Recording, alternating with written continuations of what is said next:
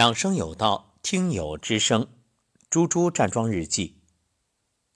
二零二零年一月三十一号早上七点五十分，老师早上好。昨天早上站桩完就睁不开眼睛，老妈做饭，我躺着揉腹。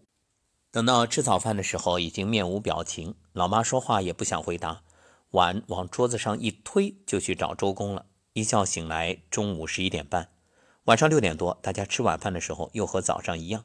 眼帘怎么也掀不开，躺下揉腹，不知何时进入梦乡。中间醒来两次，今早四点半闹铃响，揉腹。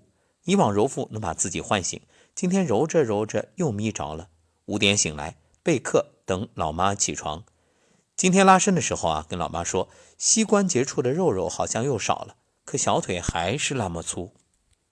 老妈说没办法，咱家遗传，姥爷这样，妈妈这样，我也这样。可不同的是，老妈的腿又长又直，而我的呢？唉，所以总是穿长裙遮盖。老妈安慰我，看着已经细了很多了，这绝对是亲老妈。今天站桩，老妈已经彻底和眼泪鼻涕说拜拜了。老妈说呼吸也比之前长了，以前呼吸到胸口就下不去了，现在呼吸能到小腹了，而且嘴角也比之前有笑意了。对了，老妈还说小腹也平了不少。当然，这是在我的提醒下，老妈意识到的。为您点赞，老妈。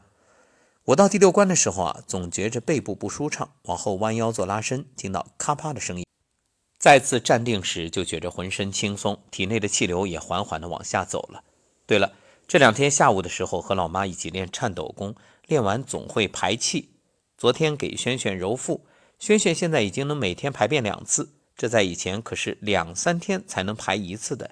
而且每年都要咳嗽好几个月，吃药也是家常便饭，真为轩轩开心，以后可以摆脱药罐子喽。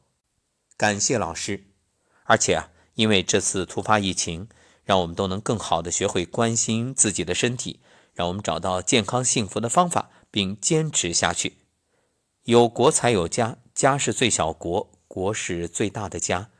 当我们每个人都能把自己的健康掌握在自己手中，每个个体都越来越好的时候，国家才会越来越好。